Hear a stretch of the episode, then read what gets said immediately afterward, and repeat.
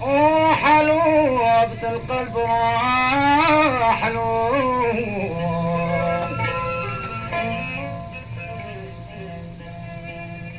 1954. Die Algerische Nationale Befreiungsfront kämpft gegen das französische Militär, um einen unabhängigen Staat nach Jahrzehnten der Kolonialherrschaft zu errichten. Der französische Staat versucht diesen Aufstand mit allen Mitteln zu unterdrücken. Es beginnt einer der brutalsten Unabhängigkeitskriege seiner Zeit.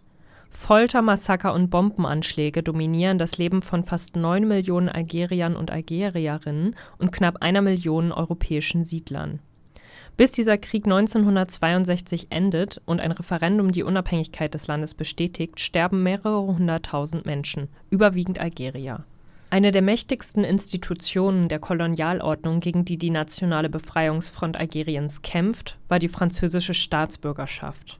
Wer als Franzose wahrgenommen wurde und wer nicht, wer bestimmte Rechte hatte und wer nicht, und was die französische Staatsbürgerschaft für Menschen im kolonisierten Algerien bedeuten konnte, bespreche ich heute mit meinem Gast, dem wissenschaftlichen Mitarbeiter der neueren und neuesten Geschichte an der Universität Bremen, Avner Ofrat.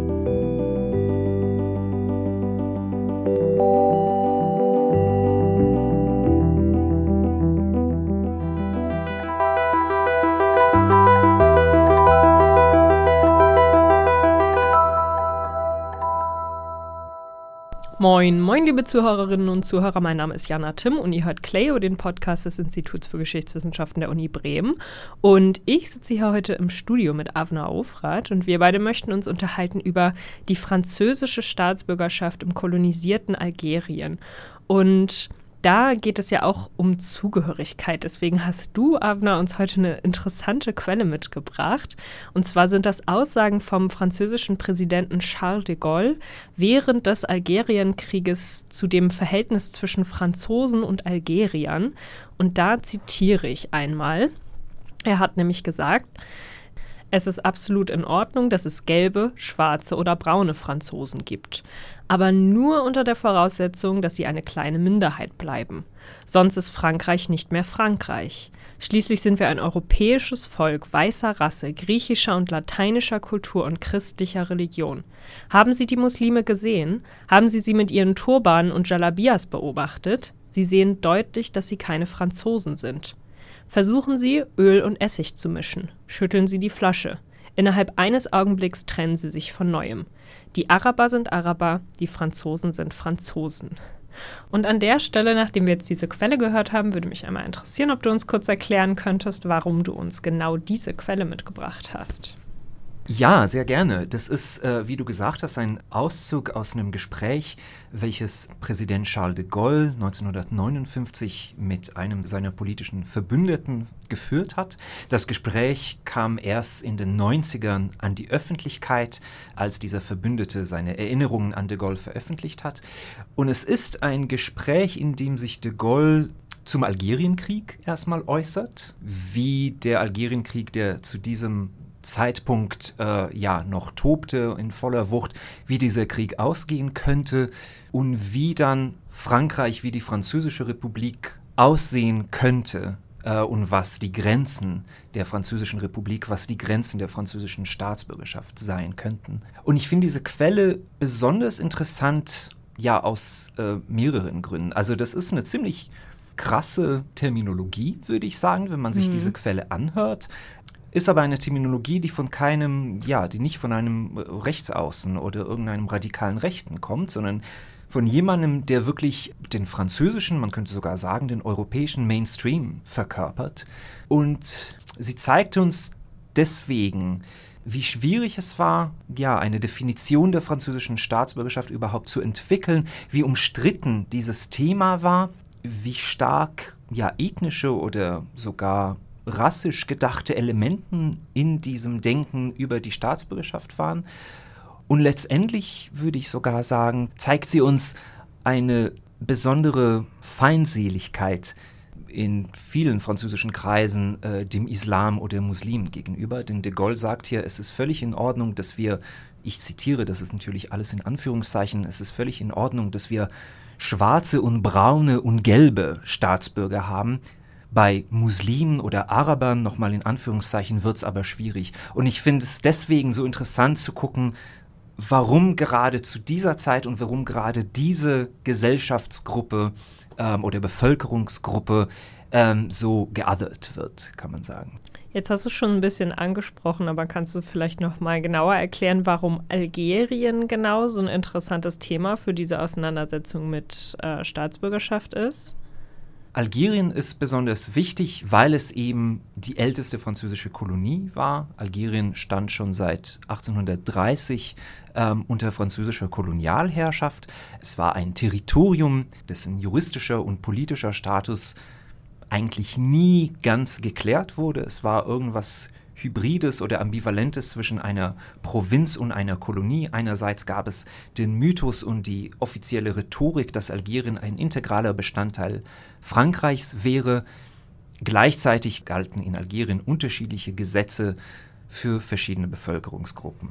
Und über den Status dieser jeweiligen Gruppen wurde über den gesamten Zeitraum, über die gesamte koloniale Zeit heftig und wiederholt gestritten. Und weil es eben nie ganz geklärt wurde, was Algerien eigentlich ist, entwickelte sich Algerien, so mein Argument, ja, zu einer Art juristischen Peripherie oder einer juristischen Grenzregion, wo die ja, großen universellen Grundlagen äh, von Gleichheit, Brüderlichkeit, ähm, Freiheit immer wieder getestet wurden und immer wieder an ihre Grenzen gerieten.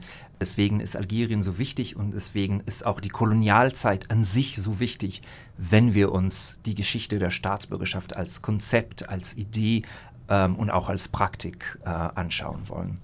Du hast eben gesagt, äh, in Algerien galten unterschiedliche Gesetze für unterschiedliche Bevölkerungsgruppen. Kannst du noch mal genauer darauf eingehen, was damit gemeint ist und auf welche Bevölkerungsgruppen du dich beziehst? Ja, sehr gerne. Der Großteil der, der lokalen Bevölkerung waren eben Muslime und die muslimische, die große muslimische Mehrheit hatte eben nicht die volle französische Staatsbürgerschaft, sondern sie galten als französische ja, Angehörige oder als Angehörige des französischen Staats, aber eben nicht als Staatsbürger, wohingegen fast alle europäischen Siedler die französische Staatsbürgerschaft besaßen. Und dazu gab es aber eine sehr kleine, aber durchaus alteinsässige jüdische Minderheit, Ende des 19. Jahrhunderts waren es rund um die 35.000, also wirklich eine sehr kleine Minderheit, die teilweise schon seit Jahrhunderten in Algerien gelebt hatte und ansässig gewesen war. Und diese Minderheit hat dann aus äh, vielen verschiedenen komplizierten Gründen 1870 en masse äh, die französische Staatsbürgerschaft erhalten. Und dadurch wurde eine Spaltung oder eine, eine Kluft institutionalisiert zwischen Muslimen und Juden, die aber alle ja, alteinsässig waren. Alle waren Algerier, alle sprachen auch Arabisch und trotzdem entstand dann 1870 eben diese Kluft, diese juristische Kluft zwischen ähm, den zwei äh, Bevölkerungsgruppen. Also wir haben es hier wirklich mit einer Situation zu tun, wo permanent nach ja, nach Kriterien von Ethnizität unterschieden wird, wer welche Rechte ähm, ausüben kann. Und von welchen Rechten sprechen wir hier genau? Also was ging mit Staatsbürgerschaft einher? Also einmal ganz klassisch das Recht zu wählen und gewählt zu werden. Mhm. Ähm, dann aber auch der Schutz vor Willkür. Ähm, das ist ganz, ganz wichtig. Also wenn man in Algerien kein Staatsbürger war, also die die große Mehrheit der äh, muslimischen Bevölkerung, ähm, dann war man ja einer krassen Form der Willkür ausgesetzt, wo man ohne Grund oder ohne triftigen Grund verhaftet werden konnte, wo die äh, Bewegungsfreiheit eingeschränkt wurde, äh, wo man zu bestimmten öffentlichen Ämtern überhaupt keinen Zugang hatte ähm, und so weiter und so fort. Das heißt, diese Situation der Nichtstaatsbürger oder der Ausgegrenzten hatte sich auf das Alltagsleben extrem stark ausgewirkt. Mhm. Ähm, und deswegen, das vergisst man oft, wenn man über Staatsbürgerschaft spricht. Man neigt dazu anzunehmen, dass es ein ganz abstraktes Thema wäre. Ähm, ist es aber nicht. Also Staatsbürgerschaft entscheidet darüber, ja, was man machen darf, mhm. auch in seinem alltäglichen Leben. Und welche Bedeutung hatte das für die Aufrechterhaltung der Kolonialordnung? Also ich glaube, das ist vielleicht offensichtlich, aber das sollte man vielleicht trotzdem noch ausbuchstabieren. Eine koloniale Ordnung ist eine politische Ordnung der institutionalisierten Ungleichheit. Und nur diese Ungleichheit macht diese Herrschaft der wenigen über viele erst möglich. Und um diese Herrschaft aufrecht erhalten zu können, war es eben aus französisch-kolonialer Perspektive so notwendig, die große Mehrheit auszugrenzen.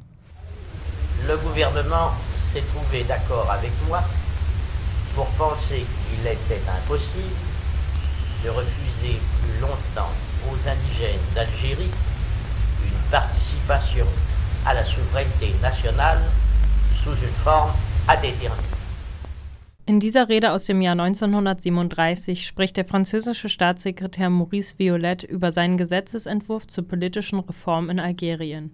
Zum ersten Mal erklärt sich eine französische Regierung bereit, algerisch-muslimischen Männern das Wahlrecht zu geben, ohne dabei ihren Austritt aus ihrer Religionsgemeinschaft zu verlangen. Ein politisch gewagter Versuch, der allerdings am Widerstand der kolonialen Lobby scheiterte. Ja, in dem Ausschnitt haben wir ja gerade gehört, dass es auch immer wieder Versuche der politischen Reform in Algerien gab. Und an dieser Stelle frage ich mich, wie die Bevölkerungsgruppen, über die wir gerade auch viel gesprochen haben, in Algerien denn die Staatsbürgerschaft selbst wahrgenommen haben. Gab es zum Beispiel auch durch diese Reformversuche nicht auch Möglichkeiten, die durch die Staatsbürgerschaft hätten entstehen können? Ich würde sagen, dass wir gerade im kolonialen Kontext die Geschichte der Staatsbürgerschaft, die Sozialgeschichte, die Ideengeschichte der Staatsbürgerschaft durchaus auch als eine Geschichte ähm, eines Versprechens verstehen müssen. Und ich finde, ich meine, wir leben jetzt ja im frühen 21. Jahrhundert, mehrere Jahrzehnte nach der Periode, die man ja im Großen und Ganzen Dekolonisierung nennt. Und die Dekolonisierung, wie wir sie kennen, lief eben über Unabhängigkeit, über nationale Unabhängigkeit und über oft sehr blutige Befreiungskämpfe oder Befreiungskriege. Gleichzeitig dürfen wir nicht vergessen, dass für viele Vertreter aus kolonisierten Bevölkerungsgruppen bis in die 1920er, 30er, sogar 40er hinein eben die Teilhabe in diesem Fall an der Französischen Republik, am französischen politischen Leben ein wichtiger Horizont war, wie man eben aus dieser Situation der Benachteiligung, Diskriminierung, Unterdrückung rauskommen könnte. Das heißt natürlich nicht, dass wir diese institutionalisierte Ungleichheit, die der kolonialen Ordnung zugrunde lag, vergessen dürfen. Und wir dürfen auch nicht vergessen, dass solche Versuche, solche Hoffnungen auf die Staatsbürgerschaft, auf Teilhabe, auf Sichtbarkeit in den meisten Fällen auch enttäuscht wurden oder nicht in Erfüllung gegangen sind. Das heißt, wir müssen, wir müssen immer auf die Ambivalenz irgendwie achten, ähm, was Staatsbürgerschaft für verschiedene Gruppen in verschiedenen Zeitpunkten und in verschiedenen äh, äh, ähm, Konstellationen bedeutete oder bedeuten konnte und gleichzeitig eben ja auch im Hinterkopf behalten, das ist fast nie, das wurde fast nie erfüllt oder wurde fast nie umgesetzt, solche Ideen von äh, Reform, von äh, äh, Gleichstellung, von äh, und so weiter und so fort. Ja, dann würde ich auch schon zu meiner letzten Frage kommen, und zwar, welche Relevanz das Thema für uns heute hat. Die Frage stelle ich eigentlich immer relativ oft und ich kann mir vorstellen, Staatsbürgerschaft ist ja für uns auch heute ein großes Thema. Es ist ein riesiges Thema. Es ist ein riesiges Thema. Es entscheidet darüber, ja, also wir haben es mit, mit, mit zunehmenden äh, Migrations- und Fluchtbewegungen zu tun. Ähm, und allein dadurch ist uns das Thema Staatsbürgerschaft äh, im Sinne von Einreise, von Rechten ständig präsent. Und ich glaube, Staatsbürgerschaft und vor allem Vorstellungen von Staatsbürgerschaft spielen eine viel zentralere Rolle in unserem politischen und gesellschaftlichen Leben, als wir meistens äh, wahrnehmen. Ich meine, in Deutschland ist die Idee, das ändert sich jetzt langsam, aber äh, war lange Zeit die Idee der doppelten Staatsbürgerschaft ein Tabu. Warum eigentlich? In anderen Ländern ist es völlig unproblematisch. Es ist einfach ein, ein Non-Issue. Es ist ein, einfach kein Thema. Mhm. In den USA erhält man die Staatsbürgerschaft automatisch, sobald man auf dem Staatsterritorium, auf dem US-amerikanischen Staatsterritorium geboren wurde. Warum? Und andere gegenüber werden dann diskriminiert. Warum das eigentlich? In Frankreich haben wir eben gesehen, und das äh, sehen wir immer wieder, auch mit Kontroversen äh, rund um solche Themen äh, wie äh, Burkini oder Burka und so weiter und so fort, sehen wir immer wieder diese sehr tiefwurzelnde Feindseligkeit dem Islam gegenüber. Warum eigentlich? Und ich denke, gerade in Gesellschaften, die immer heterogener, die immer diverser werden, Gott sei Dank, ist es ganz, ganz wichtig, dass wir uns nochmal ja, vergegenwärtigen, was sind eigentlich die historischen Ursprünge davon, dass wir bestimmte Vorstellungen davon haben, wer dazugehört und wer nicht, wer ausgegrenzt gehört und wer nicht. Ja, vielen Dank, Avner, dass du hier warst und für das sehr interessante Gespräch. Und an unsere Zuhörerinnen und Zuhörer zwei Tipps zum Ende dieser Folge. Und zwar ist einmal in der Beschreibung dieser Folge ein Artikel von Avner verlinkt zum Thema der algerischen Juden und der Staatsbürgerschaft. Falls euch das heute in der Episode zu kurz gekommen ist, könnt ihr euch da nochmal genauer informieren. Und der zweite Tipp ist, Anfang 2023 erscheint beim Buchverlag Bloomsbury das neue Buch von Avner mit dem Titel Colonial Algeria and the Politics of Citizenship. Und da geht es einfach nochmal genauer um das Thema, über das wir heute gesprochen haben. Genau, und damit vielen, vielen Dank fürs erneute Zuhören und hoffentlich bis zum nächsten Mal.